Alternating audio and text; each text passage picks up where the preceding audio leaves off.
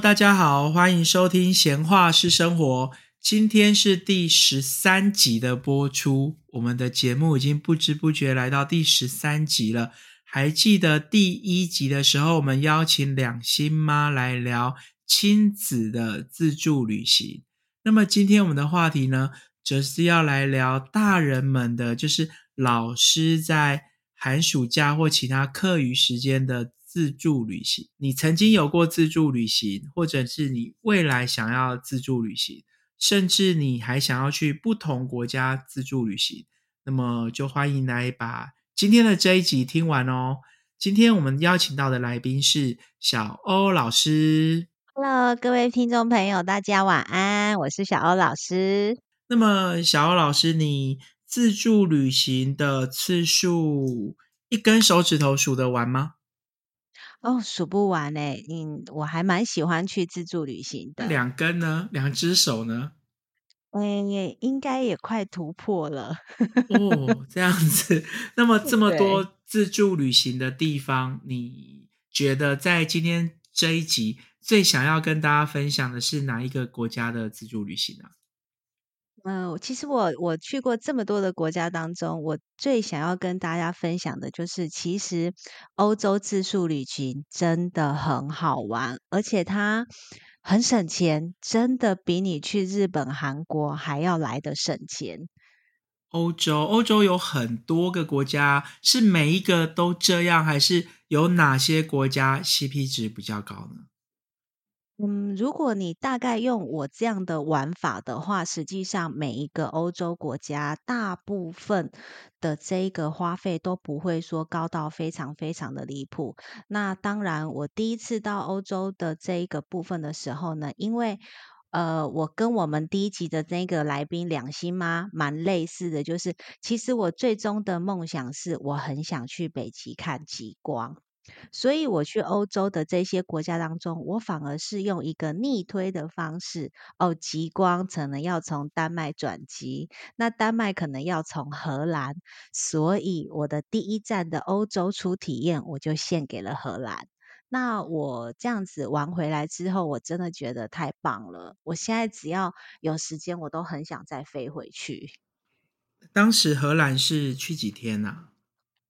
诶，我那时候规划应该是预计去十十天哦，因为它飞机行程的关系，大概前后就去掉两天了。但是因为有一点年限，所以确切就是时间上我有点不太准确，记得很清楚。差不多玩一个礼拜左右。差不多，差不多。那也因为是自助旅行的关系，然后所以我没有把这一个行程安排的非常紧凑。所以其实，哎，感觉听起来十天非常非常的长，但是其实玩的景点并没有非常的多。但是每一个景点我都非常的深入。嗯，那当时你们自助旅行是你一个人的自助旅行吗？还是有旅伴？呃，基本上因为我都会邀请我一位大学同学。哦，因为他那时候就是是我的室友，大学室友。那我每一年假设时间允许的话，我都期望自己可以出国到两次。那我都会邀请他跟我一起。那一方面是因为两个女孩子也比较有范。那二方面就是，其实我们在自助旅行的这个部分当中，住宿是一个蛮大的安全上的考量。那除了青年旅馆以外，我大部分会选择三星的饭店。那很有趣的是，一个人住宿的钱跟两个人住宿的钱费用都是一样的，所以我都会邀请一位就是旅伴这样子。嗯，不过其实找旅伴说实在有难度，就是你能够长期找到有一个很好的旅伴是很好的，因为以前我就听人家有讲说。呃，如果你想要让一对情侣分手的话，就是让他们去自助旅行。有时候真的是在 在旅游的时候，真的会摩会有一些摩擦，或者是意见不合的时候。而且有时候我们在找旅伴的时候，还会有一个考量，就是如果是职业不同，或者是对方他的工作性质，有时候真的不容易搭到这样子长天期的自助旅行。那么你找的这一位旅伴。就是你说哦，去了好多好多次，所以都是几乎都是同一位吗？基本上我都会带他，因为就像就像那个阿凯老师提到的，就是诶，一个好的旅伴对我们来说很重要。那我的这个大学同学说起来也是一个很奇妙的缘分。我从大学二年级的时候就跟他睡在一起了，他的存在就很像是一位妈妈这样子。所以坦白讲，是我已经离不开他了，因为呃。自助旅行，你需要注意到很多的方向。那我可能在大方向的部分上，我会比较仔细。那小细节，什么叫小细节？比如说管钱包。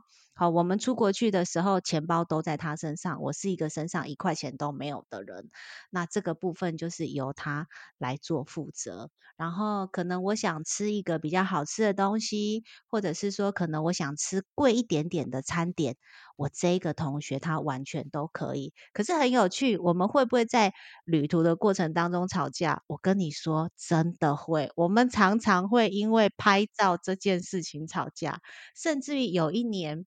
我们旅行回来，相机坏掉了，上千张的 照片全部洗劫一空。可是我们很有趣的，就是经可能经过这样子一二十年的这一个磨练当中，我们会生气，我们会吵架。可是每一次的生气跟吵架，都让我们更熟悉彼此。就是出国没有他，我真的不行。那你刚刚有提到说钱包是由他保管的。以前我的朋友们去欧洲自助旅行，不管去哪个国家或哪个朋友们，他们都有一个共同的经验，就是去欧洲自助旅行一定都有被扒手偷的经验。你们有这个经验吗？在出发前面，因为我就有听到这样子的讯息，那我很想跟各位听众朋友分享一个小技巧，就是其实我出国旅行的时候，我的行呃我的背包一定都背在前面。我不管今天是去逛百货公司或者走景点，我的背包都背在前面，所以扒手基本上没有办法从。就是背包后面爬掉你的钱。那二方面就是，其实因为可能随着我们现在自助旅行的人越来越多，我们有一些厂牌的背包做的好精细哦，他都会把那个钱做在呃，就是背包里面你可以做暗袋，然后钱藏在里面，甚至于那个布料是你美工刀都划不破的，不是那么容易，就是能够把钱包爬走。那你可能会想说，哎，因为我们去到欧洲，坦白讲，欧洲人比我们亚洲人的身形都高大很多。哦，如果你今天是去广场玩的话，你很容易遇到是成群结队的扒手。那这时候你就是可能要比较小心，就是如果你有发现有人是一直在靠近你，或者是说小朋友。可能不小心来撞到你，那那一种你都要就是赶快就是撤离那一个地方。所以我说，就是去欧洲，特别去欧洲，两个人很重要，因为可以彼此互相照应，尤其是面对这种成群的扒手要来围攻你的时候，还蛮可怕的。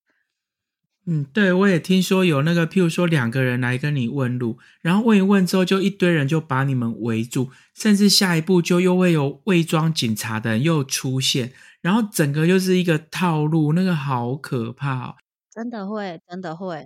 所以你们也是有看过整群的，只是说你们没有被整群的这样子围住，就是你们会提早先远离一下那个整群的人，就是了。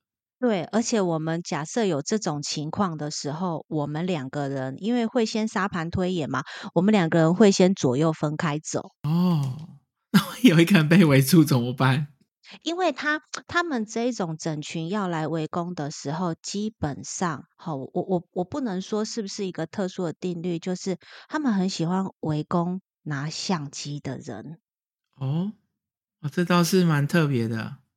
对我我我不知道，就是刚好这样子的观察，因为我我我自助旅行很喜欢的就是坐在路边观察这一群人在做什么。那实际上也是一个休息，因为大部分的时间你不是坐地铁就是走路，我不太会自己开车。那到荷兰去，可能很多人会说你可以骑脚踏车啊。Oh my god！我跟你讲，那个脚踏车每一台都很大台，因为荷兰人本身是非常高大的一个民族。然后你如果租借他们的脚踏车的话，因为我们都会有背一个背包，没有篮子可以放，所以反而骑脚踏车是蛮不方便的一件事情。可能拿相机也很像游客啦，所以他们会围攻。对，而且其实你在广场当中，你可以发现到，就是拿比较好的相机，几乎都是亚洲人，几乎。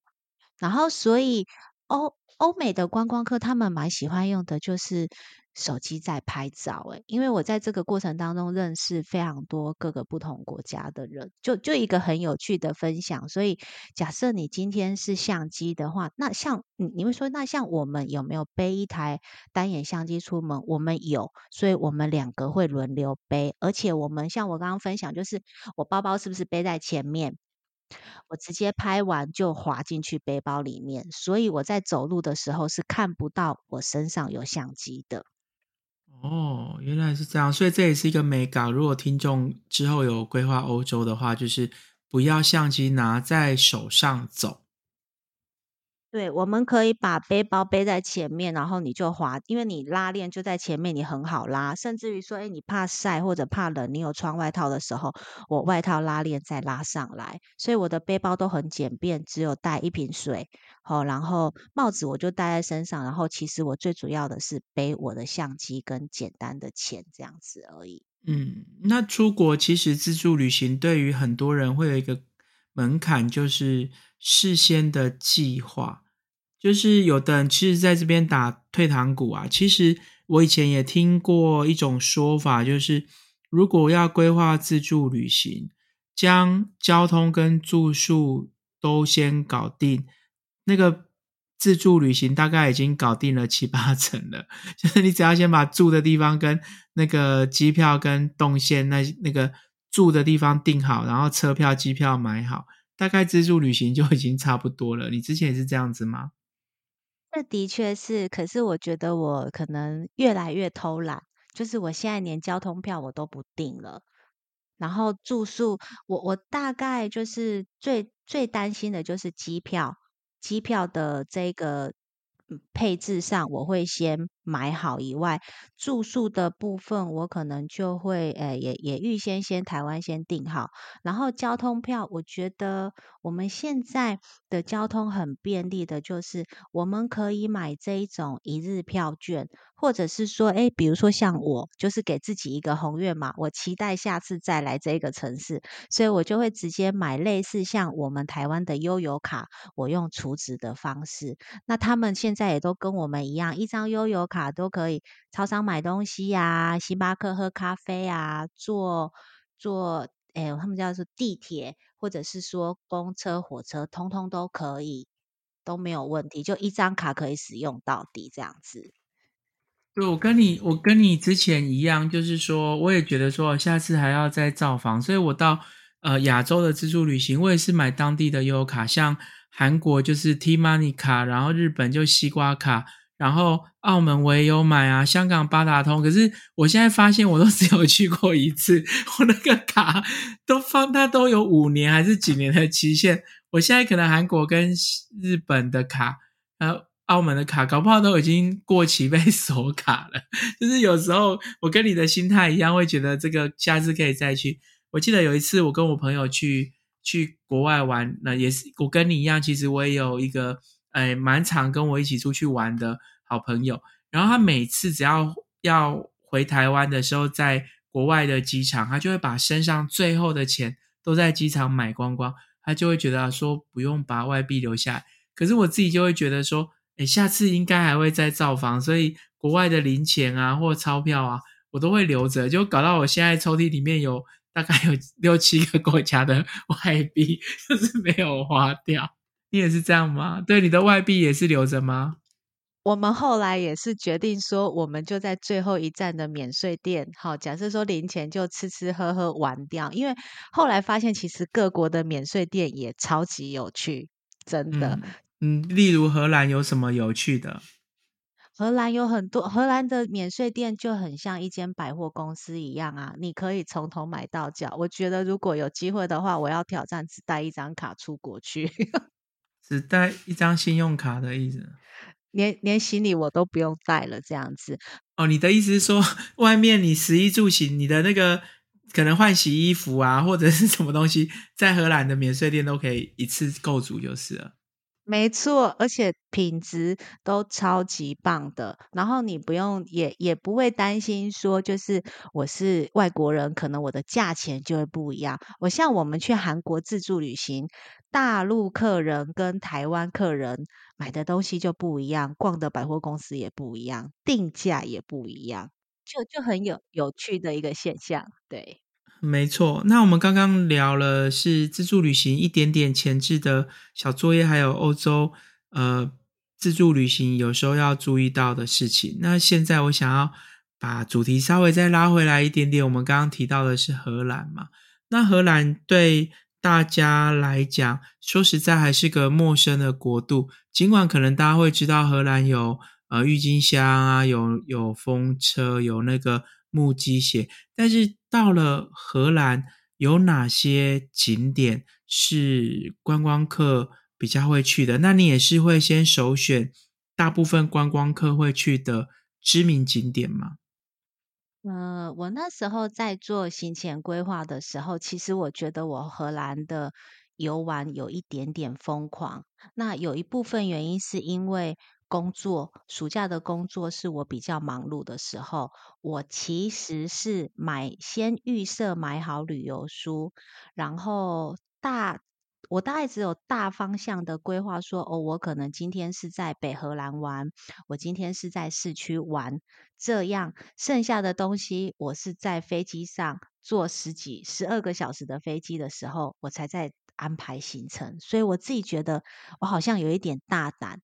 那本来也有一点点忐忑不安，可是其实下飞机之后，很想跟各位听众朋友还有阿凯老师分享一件很有趣的事情。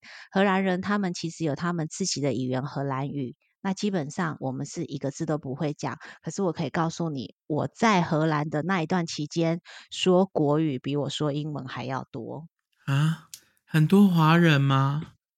而且我跟你讲，超级多我们台湾人，我遇见潮州人，我遇见嘉义人，我遇见台南人，是游客还是在那里定居？都有做民宿、做百货公司的 sales，通通都有，超级有趣，夸张。对，然后我其中还有一个家庭，我今天不管到荷兰的哪一个地点，我都遇到他们。所以我后来想说，也许是这样子，因为台湾人可能很喜欢到荷兰去旅行，那所以，可是变成说游客去的地方人就超级多，所以我后来在下半个旅程的时候，我就修改，就是背道而驰，我到荷兰的乡下去玩。嗯，就是这样才会有出国的感觉嘛，对不对？对对，就避开那个游客，然后再分享一，就是我觉得语言就很有趣，就讲国语。可是假设像我们在乡下的时候，你讲国语的话，商家会以为你是大陆同胞。嗯，没错。好，那那就是我们，我们就仅只是就是一个讨论跟分享。有的外国人其实对大陆人他们不很友善。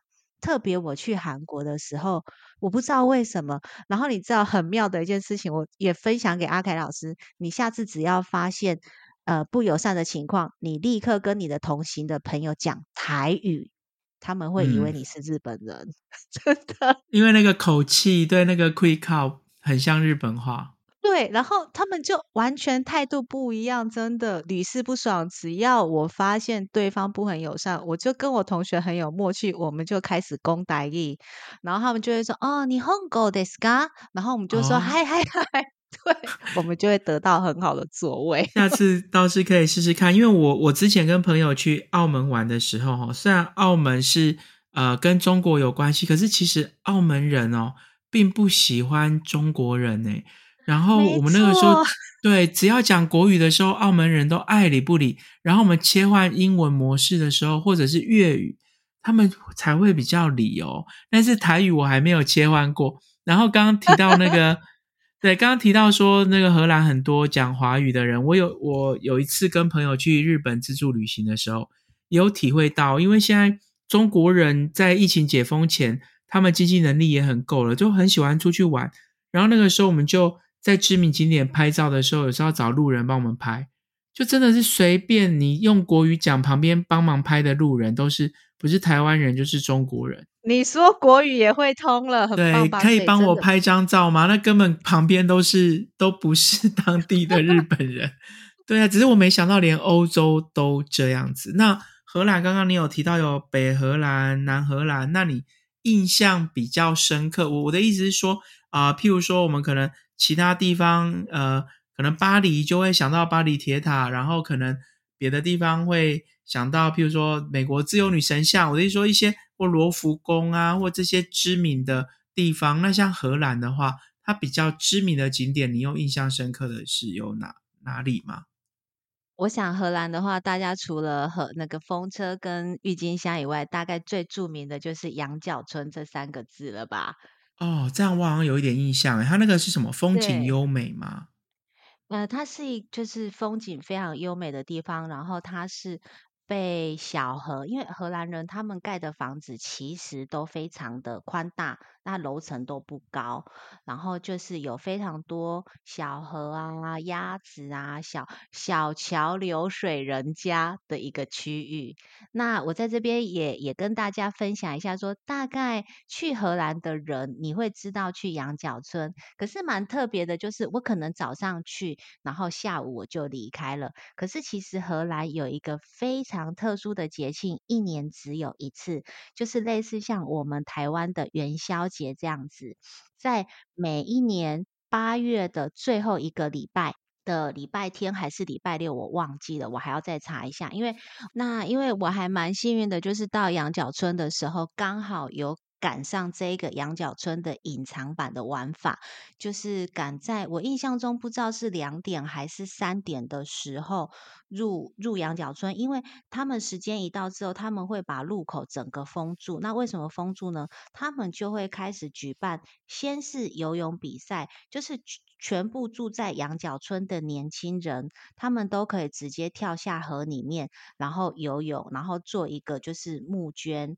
然后大概到晚上大概六六点的时候吧，哦，他们就会陆陆续，因为我们都知道荷兰人他们很喜欢做的就是开船嘛，然后他们就会把他们的船利用各式各样不同的材料当中，把它布置成一个花灯，然后一艘一艘沿着运河，然后因为挨家挨户前面都会有这个小河啊，我们全部都会聚集在河道的两旁，吼，然后带着食物来一起分享，呃，享用，这样就是一边吃吃食物，然后享用餐点，然后一边欣赏这一个荷兰的这一个类似像水上元宵节这样的活动，这样子，然后得到一个新的新的一年的一个平安这样子。然后因为在呃，我实际上我在荷兰呃羊角村，我是住了两晚，然后因为我们也知道嘛，你外出旅行是没办法带太多食物的。那我也分享，其实羊角村里面它没有太多食物方便买，它没有超市，所以你可能是要在外面买完之后才进去。那当时我是不知道这件事情的，我身上有的就是仅有的，就是我说过我有另外一个无法离开的朋友，就是好险有他带了一些台湾的零食。然后呢，我怎么做？我用这些零食去跟其他外国的观光客交换。我可能比如说像豆干，我就去换到了可乐。那我用凤梨酥又换到了其他的餐点，他就是这样东凑西凑，也一群人就度过了一个愉快的晚上，这样子很有趣。你是在住宿的地方跟同住同一个民宿的房客交换吗？对对对，然后那个时候，因为大家预备着都要出来看看这一个花灯，那其实我真的觉得羊角村对我来说到现在都还像是一个爱丽丝梦游仙境，因为我们在那边遇到了一个嘉义人在羊角村开民宿，一个那嘉义的你是住。在他们的民宿吗？我不是，我住在他们民宿的隔壁，因为他们的民宿没有挂在就是我们一般看到的什么阿勾达啦，或者是说 Trivago 这个这个营业，他没有，他是他们自己在荷兰的网站贩售的。那我说过，荷兰文跟荷兰语我是看不懂的。我们真的是去到当地之后，你才发现好多台湾人，你就觉得很亲切。原来你可以用豆干换到可乐，或者是地瓜稀饭，他们超级喜欢。哦，我刚还在想说要怎么开口跟人家换，所以你也是跟。华人换，只是说他们并不，他们并不常吃到这些，或者是吃他们怀念的台湾的食物，就是对对。然后我们也会有遇到，就是呃，因为羊角村比较多的住宿都是民宿，就是所谓的青年旅馆。那你有来自世界各地的背包客，真的蛮 lucky 的，太多的华人，可能从美国来的华人，可能从加拿大来的华人，然后都一起齐聚在。那一天的羊角村，我们一起同乐。其实有几个朋友到现在，呃，我们离开荷兰之后，到现在都还有在台湾集合联络。这样听起来好像去荷兰自助旅行也不难呢。就是虽然我没去过，可是 听你这样，对，听你这样形容，好像对我们只要买好机票，然后呃，人能够到荷兰，然后呃。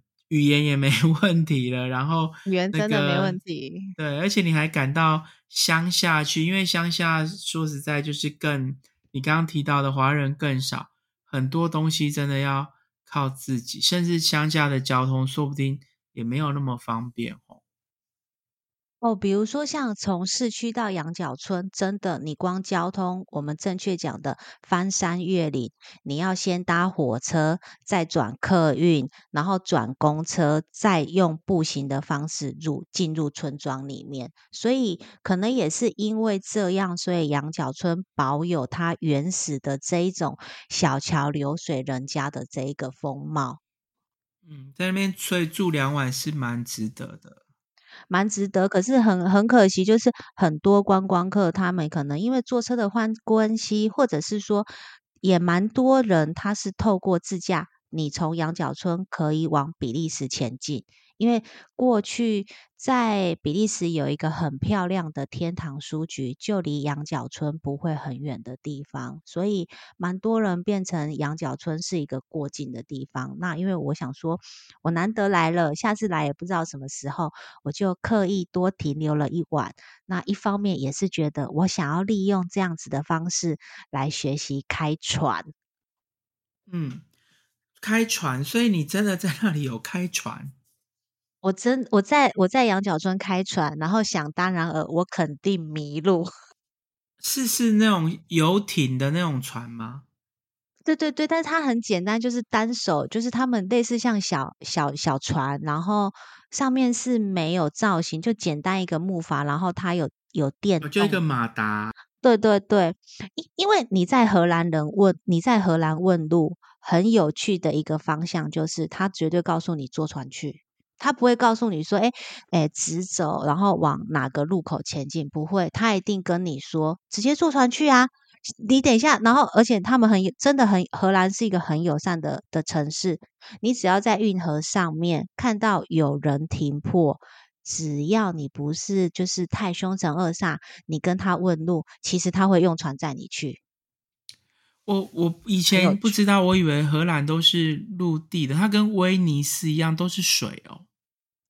他们市区有一部分是，就是你可以坐小运河啊，然后乡下的话一定也都有小运河，挨家挨户就是真的非常标准的小桥流水人家这样子。这么多水，那他们的水是干净的吗？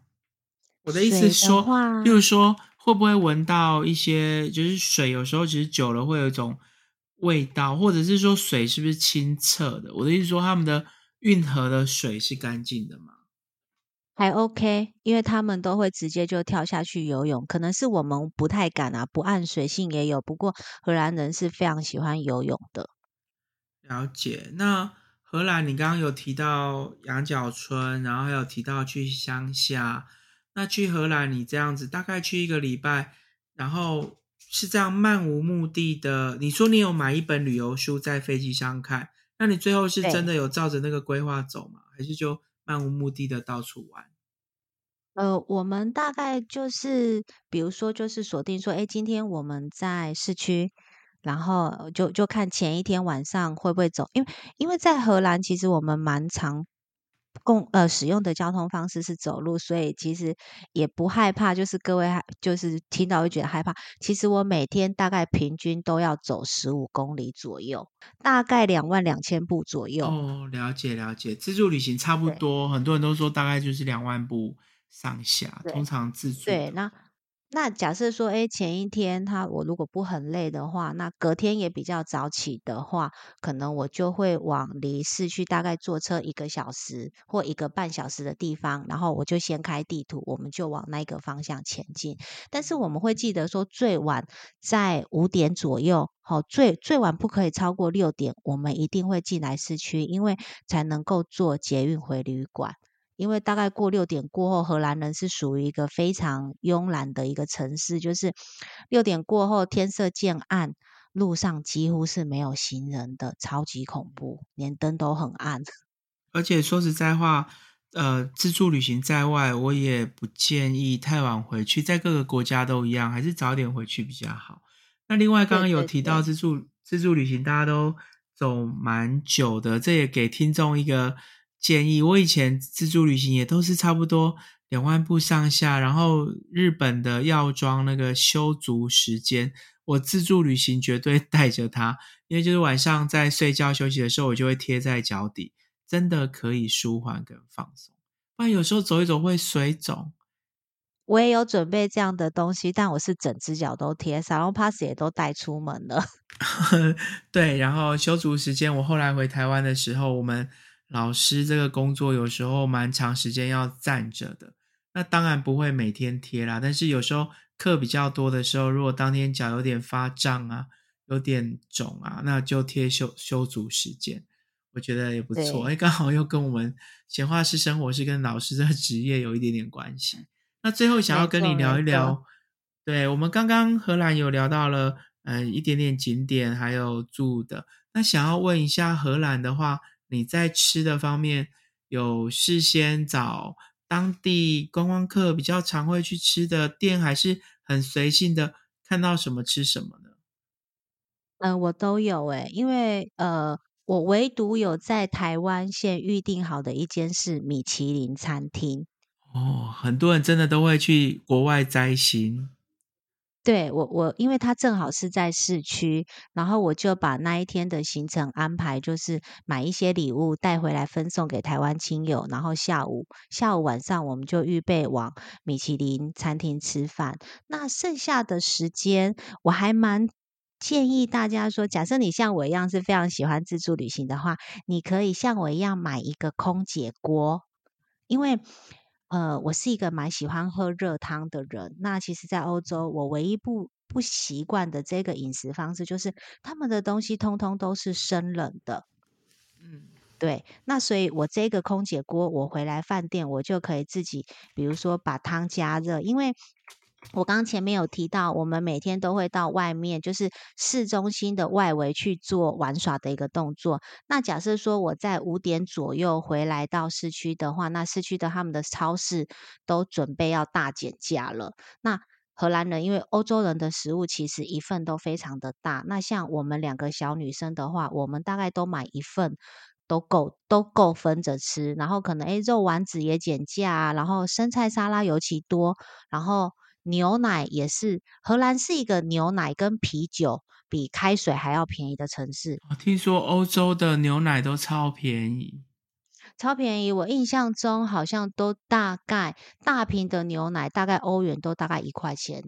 搞不好有的时候特价甚至于都没有这样子，然后所以我们就会到超市去买一些简便的食物，菜呀、肉啊，我回来在呃饭店自己组合啊。那像诶我也会就是诶比如说今天走到这一区，哪一些餐厅好吃，就是我不会说刻意是搭配这一个这一个吃的地方，但是我会以区域。好，我今天走到这个区域，那我会记下来说这个区域大概有时间可以去的地方啊，你就看到时候我们遇到哪一间，因为有的时候可能当去当时要去的时候，可能人家休息，我们会有遇到这种情况，所以我会多写几间。那米其林餐厅是我真的也蛮推荐说，假设有机会再到欧洲去的话，哪一间米其林餐厅都没有关系。我觉得那一种用餐的氛围很棒。然后这边呢，其实有发生的一个小小的糗事，因为呃，在台我在台湾预定这家米其林餐厅的时候，他们非常谨慎哦，一直跟你确定说你是不是真的会去，然后选好菜单，选好餐前酒，还有特别跟你提醒，请着正常的衣着啊。我可能比较大意，我没有去 思考到说，原来正常的衣着是要对女生来讲，我们要穿裙子。然后我刚刚前面有提到说，诶，我那一天的行程就是安排在市区的百货公司先买一些小礼物，然后直接就转地铁、捷运就到餐厅去。结果你知道，我们我跟我同学两个，我们穿牛仔裤，我真的不骗你，我们直接坐在厕所门口的那一张桌子。是他故意把你们排在那边哦。对，然后后来我就发现说不对啊，我明明就是按照正常的约定，而且我有就是时间准时到嘛，那就是怎么会让我们坐？我就记得说，诶，我的 email 信箱我们不是坐在这个位置。然后后面我陆陆续续观察到说，诶，真的耶，因为我们订的那一间米其林餐厅，它不是在台湾杂志看到的推荐，所以当天跟我们一起用餐的客人，真的都是。他们当地人，可是他没有，你没有跟他问吗？你说哈，然后因为我就我我先观察，因为语言不太通嘛，然后我先观察，诶，真的大家都穿着很正式。后来我就想到，我没办法换衣服了，那我怎么办？我就叫服务生来给他小费，跟他说我要换位置，我就给了他欧元，嘿。是没错，可是你既然之前定位你也看到位置不一样，难道不能跟他就说，哎，呃，我们上次定位不是这里，怎么会安排这个位置？其实是因为语言没有说非常到，就是很通，所以我其实有一点怕啊，因为我们的衣着真的也不符合规定。那是我后来想说，没关系，我试试看，跟他讲。然后我就跟他说，就是这个小费给你，然后请你帮我们换桌子这样子。当然是后面坦白讲是有帮我们换到吧台前面。不过我觉得也透过这样子，哎，我学到了一课，真的我们要穿的漂漂亮亮。你就很像是跟着大家一起去享受这一个餐点，因为我们刚好那个时候遇到欧洲在踢足球。整个餐厅都非常的欢乐，球踢进去的时候，我告诉你，隔壁桌还会跟你一起干杯。嗯，这种体验真的不错。我其实前一阵子看到阿迪在拍他们去美国吃米其林的时候，有网友在底下的留言也是说，呃，去米其林星级餐厅吃饭，的确大部分都要着正式服装。然后阿弟他们真的是穿的很休闲，然后服务生一开始还很压抑的那个表情。没错，真的，我们张行行经过了这件事情，也学到了一个新的经验，穿得漂漂亮亮，跟大家一起享受这美好的一夜。好，那我们暂时聊到这边，因为我决定我们要录下集。现在这样子已经 快四十分钟了，但是我想要再继续跟你聊一下荷兰的食物，还有米米其林的细节。刚刚提到的空姐锅。我也很想聊，先跟大家说拜拜。想要继续听的下集，对第十四集，记得要准时收听哦。我们下集见喽，拜拜，拜拜。